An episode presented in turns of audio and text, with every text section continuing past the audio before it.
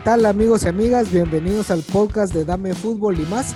Esta es nuestra quinta edición en este formato. Eh, queremos platicar con ustedes acerca, por supuesto, de la pandemia. No podemos dejarla de lado ya que nos tiene a muchos de nosotros confinados en nuestras casas, pero también ha afectado de gran manera no solo al fútbol, sino al deporte en general, con la cancelación de muchos eventos o con posponerlos. Así que justamente de esos temas queremos platicar hoy con ustedes, cada quien desde sus casas, por supuesto, siguiendo las medidas necesarias de aislamiento social. Así que bienvenidos y bienvenidas. Jorge, ¿cómo estás? ¿Qué tal, Carlos? ¿Cómo te va? Gusto de poder compartir nuevamente con todos y todas. Manuel también está acá con nosotros. Y pues sí, con muchos temas que tenemos por, por platicar. Obviamente lo que, nos, lo que nos tiene hoy reunidos acá, digamos, por estas vías alternativas virtuales, pues es el tema del coronavirus. Entonces, pues ojalá la gente pues pueda eh, también estar bien resguardada, siguiendo las indicaciones, las medidas de, de, las autoridades y pues que esta, esta contingencia pase lo más pronto posible. Manuel, ¿qué tal? ¿Cómo te va? ¿Cómo están compañeros? Un gusto saludarlos. Como siempre aprovecho también para recordarles que nos pueden seguir en redes sociales.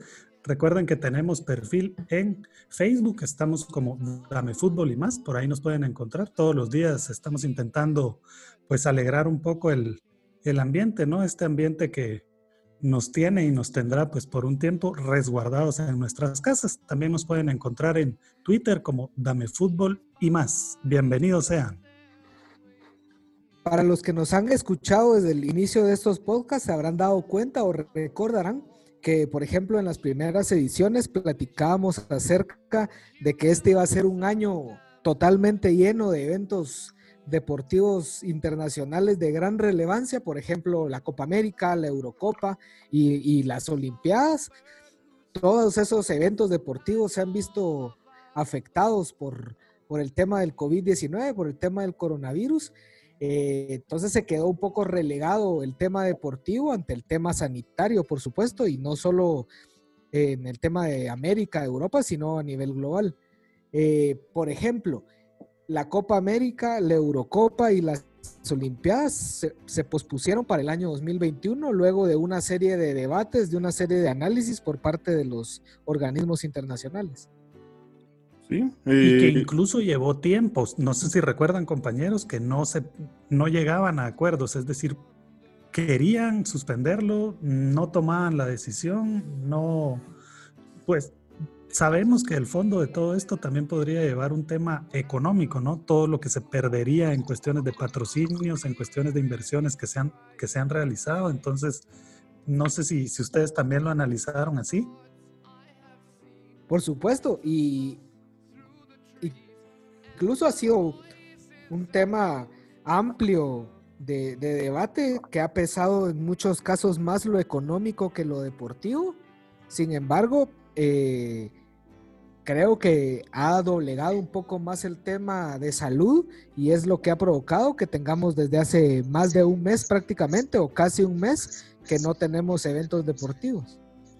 Sí, eh, seguramente lo que Manuel menciona es el, el creo yo, el principal, bueno, el segundo podríamos decir. Primero está el de la salud, el de el de resguardarse bien cada uno de los deportistas, eh, la población que, que pueda asistir a estos eventos, pero lo económico es obviamente lo que, lo que predomina, digamos, ese tipo de decisiones. Primero no se sabía si postergar eventos, eh, retrasarlos, digamos así, pero ahora se tomó la decisión de que sea pues definitivamente por un año el que el que se, el que se corran las, las justas, tanto las Olimpiadas como la Eurocopa, Copa América. Entonces vamos a ver que al final también vamos a ver cuánto pasa, cuánto pasamos más bien con esta contingencia y saber en realidad cuándo va a empezar la actividad deportiva, que al final de cuentas, digamos, es como algo secundario, eh, teniendo en cuenta la cantidad de personas que están siendo afectadas por el tema. Sí, esto nos cambia la dinámica de... a mí me preocupa ver si van a devolver mis pasajes para Japón. Imagínense también, ese es, ese es un tema relevante ahí. No, por supuesto que nosotros no vamos a ir, pero mucha gente que tenía comprado sus boletos, tanto aéreos como para los ingresos a los estadios. ¿Qué va a suceder con esas personas, verdad? Que obviamente no era en lo más mínimo barato eh, los costos. Eh, es, un, es, un, tema relevante también que, que, que se ha debatido a nivel mundial. Sí, hay que ver cómo se, se, lleva esto. Yo no me están preguntando, pero en mi condición de conocedor, eh, asumo que lo que van a hacer es que las mismas reservas que ya se hicieron en relación a lo que Pocho invirtió para su traslado y para su hospedaje allá, pues el año siguiente va a poder va a poder tomarlo, es decir, esto se va a correr. Solo quiero cerrar en relación al tema de las Olimpiadas, es que antes de que se tomara una decisión, compañeros, no sé si recuerdan que hubo delegaciones que indicaron que ya no iban a llevar a sus, a sus deportistas también. Esto no sé si haya terminado de influir en alguna forma en el Comité Olímpico ah, para tomar la, la, decisión de suspenderlo. Seguramente, digamos, Estados Unidos, Canadá, recuerdo. máxima, Rusia incluso también había indicado que no iba a permitir el envío de varios de sus deportistas. Pues sí, digamos, va por lo, no solo lo económico, también el, la salud, obviamente. Tienen que analizarse muchas posturas y al final de cuentas, pues la decisión es esa. Eh, lo mejor es también, creo yo, es lo más prudente, el que, el que se, pues que se cuida toda la población, no solamente los atletas. Y alrededor de eso también se dio mucho debate, por ejemplo, con el, el caso del fútbol olímpico, que son sub-23 y que solo tiene permitido tres jugadores eh, por encima de los 23 años.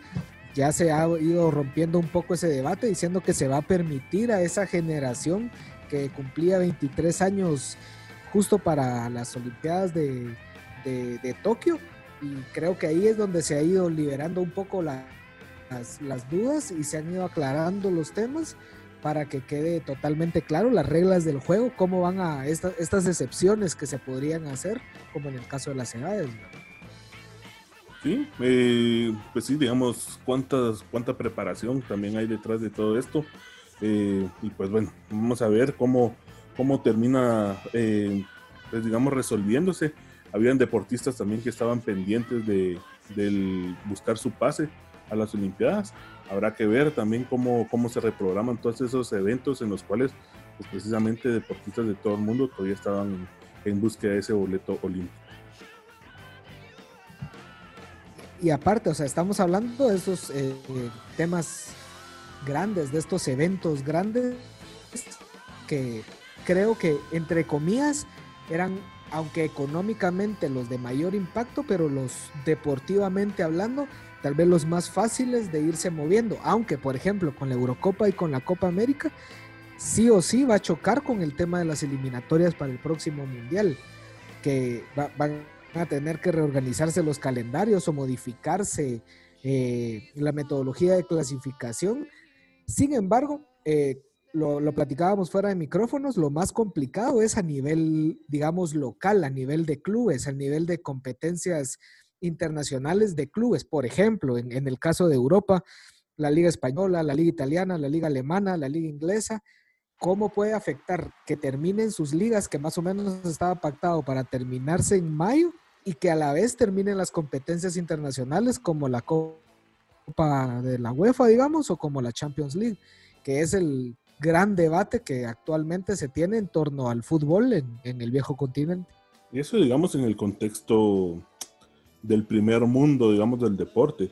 En los casos, por ejemplo, como las ligas de Guatemala, pues también se complica mucho más esos temas. Ya hemos estado viendo en las últimas, la, semana pasada, estuvimos eh, leyendo y enterándonos de algunos jugadores que ya anunciaron que no van a seguir con sus respectivos clubes, pues por la misma situación que se está dando. Los clubes no están recibiendo, digamos, esos ingresos, tanto de, de la afición eh, en lo que representa el tema de las entradas, ni de sus patrocinadores. Entonces, complicada la, la realidad, digamos, tanto en el contexto europeo, que es totalmente distinta a lo que pasa en, en las latitudes como la nuestra. Y hay otra, por ejemplo, compañeros, la Liga de Nicaragua no, no se detuvo, es decir, sigue jugándose, sigue disputándose partidos y aquí da para mucho más. A lo mejor nos puede dar pie para otra para otro podcast. Y es que imagínense, la gente a la cual le gusta apostar y se dedica a las apuestas del deporte que sea, uno de los pocos, de las pocas ligas en las que puede apostar este momento es la de Nicaragua. ¿Cómo vas con esos millones invertidos ahí, Pocho? Ahí estamos duro dándole al Real Estelí. Ojalá que, que, que dé los resultados esperados. Pero Manuel, no solo la Liga de Nicaragua es la única que se está jugando en el mundo. Hay una europea por ahí que, que también se disputa en estos momentos. Sí, Bielorrusia, si recuerdo bien, es la otra liga que ha estado con resultados muy interesantes, por cierto. Ayer hubo un 6 a 1, solo porque no me recuerdo de los, de los nombres de los equipos, no te puedo decir, pero estuvo, estuvo bueno. Habría que buscar algún canal de cable, aunque sea para ver fútbol no repetido, ¿verdad? Y es que esto nos, nos sí, enlaza con el siguiente punto, compañeros. no sabemos. Fútbol repetido Exacto, a eso iba. Ahora la realidad es ver deporte grabado, es decir, programas en, la televisión, en YouTube, buscando partidos pues de antaño. Esta, eh, hace poco recuerdo que les compartí un partido de 1997 o 98 entre River Plate y, y Boca Juniors, un 3 a 3. Todavía te emocionaste. Eh, sí, como si hubiese sido ayer. Entonces, eh, esta situación del coronavirus nos hace ver otras opciones, eh, buscar deporte a quienes nos gusta y nos apasiona de diversas formas. Yo no sé, compañeros, ustedes qué... En ESPN están transmitiendo el dodgeball. No, no les gusta. si querés, por si querés. En Paches o ¿Qué es eso? Pues sí, pero digamos sí, precisamente ahora pues, la alternativa es esa.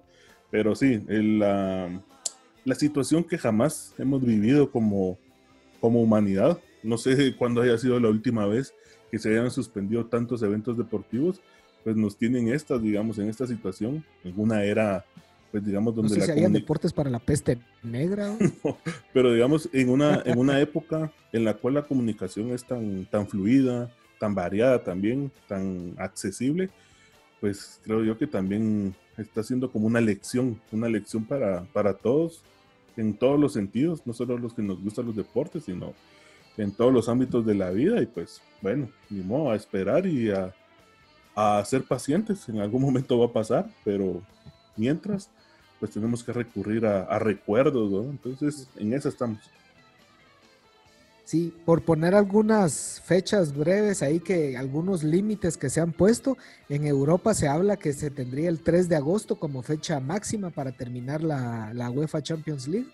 Vamos a ver si se cumple. Por ejemplo, en Alemania, esta semana el Bayern Múnich regresó a entrenar con, con pocos jugadores en cada sesión, pero se habla que la liga alemana quiere regresar en mayo. Obviamente, tal vez no sería con aficiones en los graderíos, pero tal vez como una forma de, si los países consideran que ya han contenido medianamente o, grandemente el virus, empezar a regresar de forma paulatina. Eh, también, eh, como mencionábamos fuera de micrófonos, España, Italia, ellos sí están un poco más complicados porque obviamente han sido los países donde más ha impactado el tema del COVID y ahí sí no se escucha todavía que en las próximas semanas se puedan levantar las, las restricciones. En América, por supuesto, sucede lo mismo. Recordemos de que aquí en Guatemala la, la liga había dicho que, que, se iba a terminar el torneo sin campeón. Luego, digamos, dieron marcha atrás para esperar un poco cómo se desenvolvía la situación y cuál era la forma en la que se podía terminar resolviendo campeones, eh, descensos, etcétera, ¿verdad? Ha sido, ha sido complicado. Sí, el, en la liga, pues digamos que fueron los, los presidentes quienes se reunieron y, llegaron a, una, a un acuerdo. Obviamente tenía que pasar esto por la federación y la federación, pues digamos que les dio el mandato de, de esperar a lo que decidiera CONCACAF como el ente rector del, del área y CONCACAF que se que también digamos está basado en lo que en, lo, en, las recomendaciones de FIFA. Entonces no era solo así, no es así nomás de decir quién es campeón y quién desciende o quién asciende, ¿no? Sino hay que hay que seguir digamos como todo un, un procedimiento. Eh, es una situación complicada, eh, como ya mencionabas, en, en, en, Europa se anuncia que Alemania ya empezó, empezaron los equipos a, a, a entrenar pero yo la verdad lo veo, no sé, a mí se me hace un poco imprudente aún, porque según uno ve los reportes y ve noticias, la situación tampoco está tan, tan digamos, superada. Eh, por ejemplo, China hasta el día de hoy fue el primer día de actividades después de 73 días de confinamiento. 73 días, ¿eso es qué? Dos meses y una semana. Poco más, casi dos meses y medio. Sí, dos meses y medio más o menos. Entonces, imagínense, un confinamiento casi total en esos países, por lo menos en China. En otras realidades, pues no es lo mismo. Ya vemos aquí, bueno, no nos vamos a meter esos debates, pero cómo, cómo ha manejado la situación acá el gobierno y en otras partes de América Latina es totalmente distinto. Entonces, eh, habrá que esperar, como digo, yo creo que es cuestión de intereses económicos también, los que están pesando en algunos lugares, pero, pero vamos a ver. Sí, para ahondar un poco más del tema de la situación en el fútbol nacional, no solo en el tema, valga la redundancia, del fútbol, sino también de los deportistas que estaban para, para asistir a las Olimpiadas. Tenemos a un invitado hoy, el periodista de nuestro diario, Pedro Pablo Mijangos. Pedro Pablo, bienvenido. Un, amigo de la casa. Hola amigos, ¿cómo están? ¿Cómo les va? Muchas gracias por la invitación y un placer compartir con ustedes en este espacio con los amigos y amigas oyentes. Gracias, Pedro. Muy amable. Queríamos pues conocer un poco más el contexto del deporte nacional, cómo vos que lo vivís de, cerca, cómo lo estás viendo, qué consideras que se viene. No sé si, si escuchaste a los compañeros anteriormente, te pongo un poco en contexto. Es que todos los deportes sabemos que están suspendidos, algunos no hay claridad de cuándo van a empezar. Por ejemplo, eh, el béisbol que empieza en marzo, por si no estás al tanto, anunció que va a retrasarse ocho semanas, es decir, dos meses. Estaríamos hablando más o menos de mayo para empezar una actividad deportiva. ¿Cómo te va? Pues bueno, eh, sí, yo creo que es, yo los escuchaba en la última intervención y evidentemente este tema sanitario se escapa de las manos de lo deportivo y en algún momento pues pasa a ser hasta el segundo plano eh, incluso ustedes lo mencionaron, ¿verdad? El fútbol, hay un partido, digamos, puntualmente, que incluso se le llegó a, denominar la bomba biológica, que fue pues entre febrero y marzo, fue el partido entre Atalanta y Valencia, que se disputó en Milán. Y bueno, ese partido, digamos, fue acusado que en Italia, digamos, en una parte de, Italia hubo muchos contagios a partir del tema migratorio.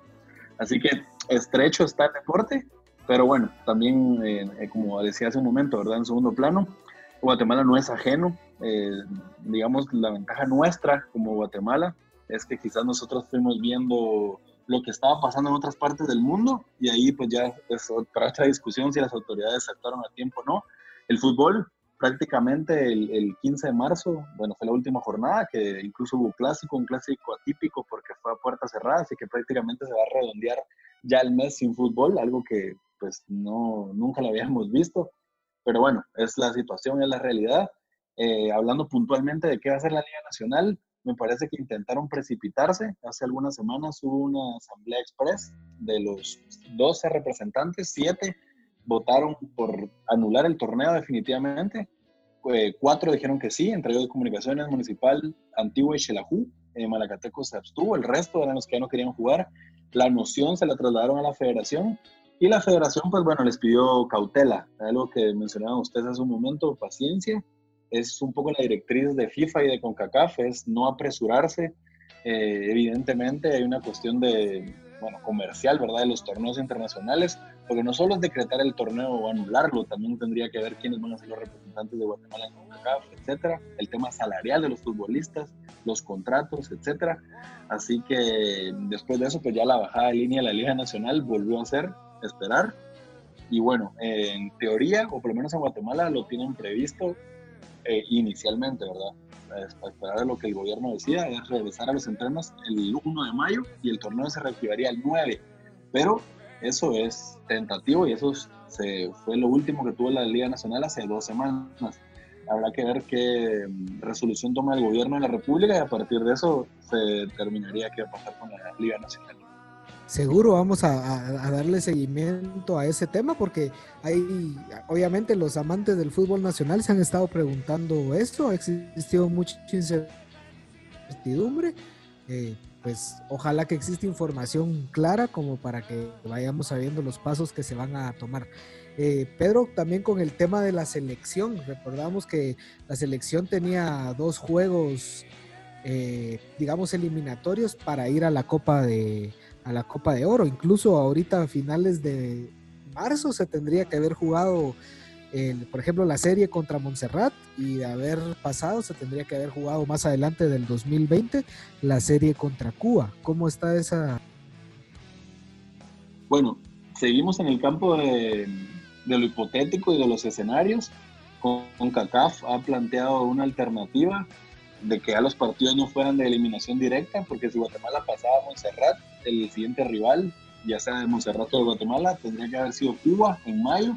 Y bueno, ahora la idea de CONCACAF para no eliminar ese proceso de, de eliminatoria sería, si todo va bien, en octubre hacer una triangular, probablemente en Estados Unidos, una sede neutra, y ahí, mm, bueno, de ahí realizar la triangular y el primero, digamos, sería el, el que pasara a la Copa Oro del 2021. Pero como repito, todo está en el campo de lo hipotético, pero al menos ya se están planteando algunos escenarios para reactivar el fútbol cuando ya la situación lo permita y que es complejo porque de repente, eh, bueno, vamos a decir un país, Costa Rica, Panamá, podrían resolver esto antes, pero Guatemala, El Salvador, México no. Entonces es un tema complejo y en realidad habrá que en este caso sí tener una visión más regional para tomar algunas decisiones. Seguramente, como, como vos mencionás, no, digamos de que no se puede tomar decisiones individuales, obviamente a los torneos sí, pero a nivel selección, a nivel de torneos regionales es más complicado. Y siguiendo en el tema nacional, pero abriendo más el espectro del deporte y pasándonos a, aspectos olímpicos, cómo está la situación de, los guatemaltecos clasificados para las justas canceladas de este año en Tokio, pero que se van a, disputar en el 2021, y también los, digamos, las, los puestos que estaban pendientes por, por resolver. Bueno, primero es clarísimo, digamos, y se demostró que el deporte, aparte de su espíritu competitivo, su espíritu alegre, también es un negocio tremendo y el Comité Olímpico Internacional sostuvo los Juegos hasta donde pudo. O sea, creo que la presión internacional, ya las sugerencias de la OMS, el Organismo Mundial de la Salud, ya eran no celebrar los Juegos. Incluso Japón pudo haber estado listo para julio. El tema era que el resto de países no iban a estar, no iban a estar listos en, en el sentido de clasificación de atletas, pero también en la preparación. Un ejemplo, eh, Juan Ignacio Megli, de Navegación a Vela, en cuarentena no podía entrenar contrario, digamos, a algunos de sus rivales de Australia o de Nueva Zelanda que sí lo pueden hacer. Entonces, desde ahí el espíritu creo que no era sano, digamos, ya no era viable eh, disputar unos Juegos Olímpicos. Y es increíble, pero la semana siguiente de que posponen los Juegos Olímpicos un año, empiezan a aparecer algunos casos en Japón. Eh, ya incluso el Estado decretó está, en una situación de emergencia en el país. Entonces, es una evidencia que, bueno, ellos trataban como de maquillar lo que estaba pasando para presentar que la ciudad estaba lista, pero en realidad no. Así que lo más responsable, lo más sensato y lo más justo en el tema de los atletas era posponerlo y finalmente así paró siendo. La primera determinación era hacerla en las mismas fechas, solo que en el 2021. La segunda determinación era que los atletas eh, que ya tienen su marca para los Juegos Olímpicos la mantienen, así que Guatemala conserva las 10 plazas y bueno, los que estaban en proceso de clasificación, todo queda detenido y en los mismos meses que se tuvo que haber realizado en este año, se van a realizar el próximo año.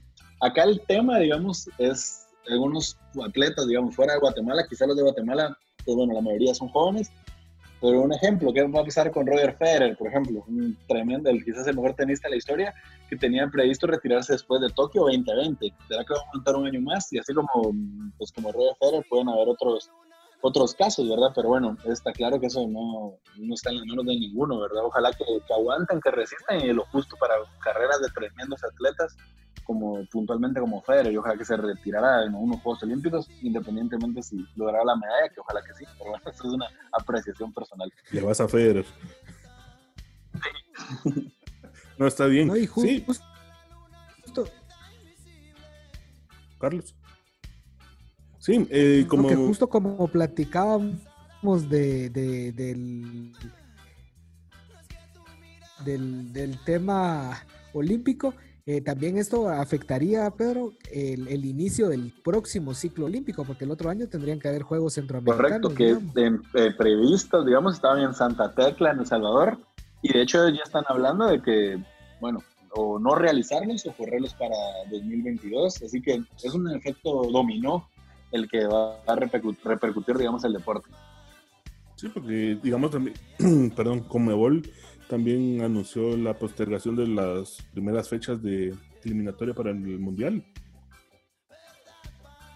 Correcto, sí, correcto. Digamos que la ventaja en este caso del fútbol, en el caso de FIFA, es que el Mundial de Qatar va a ser en diciembre, algo atípico para el fútbol mundial, y prácticamente hay seis meses de ganancia. Entonces, eliminatorias de repente no tiene tanto problema y más bien fue más factible sí con los torneos internacionales, como ustedes lo mencionaron en un inicio, de la Champions League, por ejemplo, la Europa League. Eh, pero yo que esos son los, más, porque incluso lo mencionas ahorita el, con Mebol, creo que con la Libertadores, creo que es la confederación más flexible por situaciones ajenas del mundo, creo yo. De final y, que, ahora le, y que ahora le favoreció su desorden, ¿no? Sí, le favoreció su desorden. Así que creo que esa es la que va a tener menos problema. Incluso bueno, atípicamente, digamos, es insólito que un torneo, por ejemplo, a la mitad puedan cambiar futbolistas, llegar, venir, y así pasa con Conmebol. O sea, equipos que se refuerzan desde los cuartos de final. Y bueno, pero esa es otra historia, el fútbol sudamericano particular. Sí, y digamos, el, ahora lo que toca, como ya mencionabas, digamos, es esperar, es el tener paciencia, no tomar eh, medidas a la carrera, por lo menos en el fútbol eh, guatemalteco. Pero no sé, en otros, en otros deportes, en Guatemala también, ¿cómo está la situación? Bueno, eh, a raíz, digamos, de la primera toma de decisión del gobierno, estamos hablando de mediados de marzo, el Comité Olímpico y la Confederación Autónoma Deportiva, la CAG, tomaron la determinación de cerrar todas las instalaciones deportivas. Y bueno, eso fue, digamos que muy fuerte, ¿verdad? Porque hay atletas que prácticamente que no viven en la capital y su hogar para haciendo las federaciones de judo, de boxeo, de ajedrez, de esgrima, de gimnasia. Bueno, durísimo, digamos, que no se pudiera entrenar. Y a todos, digamos, eso creo que así ha sido bastante acertado. Se les hizo un plan, digamos, de trabajar, en, de entrenar en sus hogares. Y ha sido súper interesante en este mundo, digamos, de digital, ¿verdad? Que los atletas comparten hasta sus rutinas y bueno, hasta la creatividad, digamos, de hacer pesas con un garrafón de agua, hacer pesas con tambo de gas. Otros que tienen más recursos, pues bueno, tienen un jardín de 20, 30 metros, como en la casa de Manuel, el compañero que no, no ha participado ahorita. pero bueno, pero digamos que eso ha sido curioso porque es un poco también la disciplina de los atletas, ¿verdad? Eh, y de seguir manteniéndose de alguna forma. Y que bueno, súper interesante también, tal vez en deportes colectivos no se evidenciará tanto como en los individuales, perdón, como en los colectivos. O sea, yo me pregunto qué va a pasar con el fútbol cuando regrese, cómo va a ser el ritmo, cómo va a ser el nivel de juego, el tema de las lesiones. Pero no es lo mismo una pretemporada y parar el fútbol a arrancar prácticamente de cero, ¿verdad? Contrario a los deportes individuales que de repente sus mediciones son diferentes. y la ventaja que tenemos ahorita es que si nos ponemos a tope de aquí a unos tres meses a que ya se regularice la situación, de repente nos contrata alguien, ¿no? Podría ser. Pero como bueno, es como las películas que solicitan equipo de suplentes, va, entramos nosotros ahí de la Exacto, exacto. y yo creo que al final, bueno, es un, yo creo que es un reto, es un desafío para todos, incluso, bueno, eh, para el diario, por ejemplo, para los comunicadores, el, el, hecho de tener cuatro páginas que llenar, por ejemplo, y qué, y qué hacerlo, digamos. Eh, y al final un poco el ejercicio te dice que entre todo lo malo hay que sacar lo bueno, es un, recurso de abrir el baúl y he visto, bueno, en nuestro diario pasa, pero también he visto en otros medios el, hecho de recordar incluso protagonistas, anécdotas. Y bueno, creo que al final es un receso válido como también para repensarnos en general, ¿verdad? Debería ser así, como comunicadores, como seres humanos, como sociedad. Y conociendo un poco más, Pedro, ya que estás tocando este tema, ¿cómo te distraes vos ahora que no hay deporte? ¿Qué buscas? ¿Qué miras? ¿Cómo pasas tu tiempo? Bueno, eh, además, digamos, del trabajo, eh, bueno, yo creo que la mitad de mis compañeros hacen home office, el trabajo en casa. y el resto pues sí nos toca ir, ¿verdad? Con las medidas de, precaución. Pero aparte de eso, bueno, hay, cursos en línea, la verdad que es un recurso gratuitos, incluso muchos. Eh, y bueno, ahora hay otras diferentes, ¿verdad? Por ejemplo, en YouTube, en Netflix, en distintas plataformas, creo que hay cosas interesantes que ver de repente muchas veces con la rutina, con el día a día, uno va acumulando cosas que ver y uno las va anotando ahí en una libretita y va poniendo, tengo que ver esta serie, tengo que leer este libro, tengo que leer este artículo. Y de repente estas noches, digamos, de no poder salir por una cuestión lógica, ¿verdad? Y de cuidarnos, pues bueno, ha servido también como para aprovechar, creo yo, ¿verdad? Aprovechar el tiempo y un poco nutrirse, ¿verdad? Yo creo que bueno, todos al final tenemos la libertad de hacer lo que, lo que queramos, ¿verdad? Pero, pero bueno, yo creo que es, es eso, aprovechar el tiempo. Hay muy buenas series eh, en Netflix, en YouTube, en Amazon. hay muy, buenos libros también que hasta se pueden descargar en PDF. Y bueno, es, es eso, ¿verdad? Es, es ser una pretemporada forzada mental. Ya que lo mencionas en, en, redes sociales hemos estado compartiendo pues algunas cositas, no tampoco es mucho material, pero pero ahora que lo mencionas, eh, vamos a tratar también igual para toda la gente que nos, que nos sigue, pues compartirles precisamente series, películas, libros. Vamos a pedir los links. Pero vamos a ver cómo... Por ejemplo, ¿ustedes qué andan viendo en Netflix ahorita? Yo acabo de terminar de ver la serie esta del fútbol inglés. Me pareció buena. Eh, English Game, juego de caballeros, pacto de caballeros. Bueno, buena serie también. Está, está interesante. Pero sí, digamos. No, novelesca, pero en esencia es un poco el origen del fútbol y también hasta la cuestión de clases sociales, ¿verdad? Que va a ser. Sí. Y hay bastantes, la verdad se pone uno a buscar y encuentra un montón de cosas en redes, en YouTube, hay un montón también de documentales y, películas, vamos a estar compartiéndolas. Eh, no sé, algo más que querrás agregar para, para ir cerrando. No, agradecerles por el espacio y bueno, siempre es bueno conversar y la verdad que desearle a Guatemala y al mundo en general que, bueno, salir bien librados de esta situación y sobre todo ser mejores seres humanos, pero yo, o sea, al final a veces tocar fondo de alguna u otra forma nos debería servir como para no ser indiferentes. Así que eso sería y después a ustedes desearles éxitos en su proyecto y gracias por, por, el espacio, como les digo, y siempre dispuestos también para seguir hablando de la pelotita y el deporte que nos apasiona tanto. Así que un placer y a los amigos y amigos oyentes también un abrazo. Bueno, muchas gracias. Gracias a Pedro Pablo Mijangos, periodista de nuestro diario, que aportó conceptos y aportó información a esta, a esta plática en el podcast de Ame Fútbol y más. De esta forma también vamos cerrando Jorge y Manuel. Esperemos que el programa haya estado medianamente bien grabado, que, nos puedan haber escuchado de la, de la mejor forma. Obviamente entenderán las complicaciones del, caso que, por ahí toca comunicarnos cada quien desde, desde su casa cada quien desde los dispositivos, pero creo que es lo que corresponde, creo que es un poco también eh, ser racional con la las medidas que, hay que tomar para evitar en la medida de lo posible pues la propagación de este virus que nos ha afectado y nos ha cambiado totalmente la forma de vida y por supuesto la forma de cómo disfrutamos, cómo vemos o cómo incluso disputamos algunas cuestiones de deporte. Así que Jorge y Manuel, gracias por haber estado aquí con nosotros. Gracias. algo para terminar el podcast esta noche? pues nada, gracias. Eh, qué bueno que podamos juntarnos vía virtual. Ya, ya nos hacía falta también.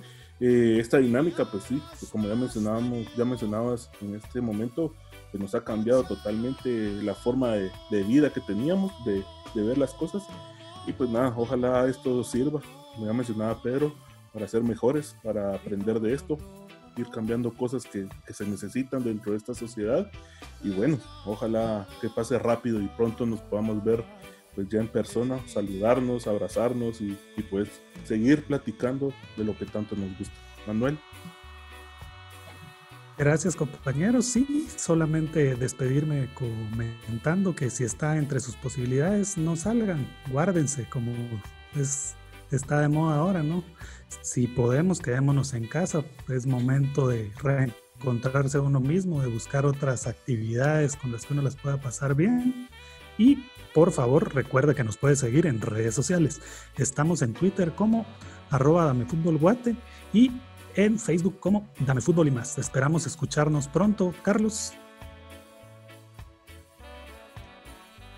Así es, esperamos que eh, podernos escuchar pronto en un nuevo podcast de Dame Fútbol y más. Todos estén bien.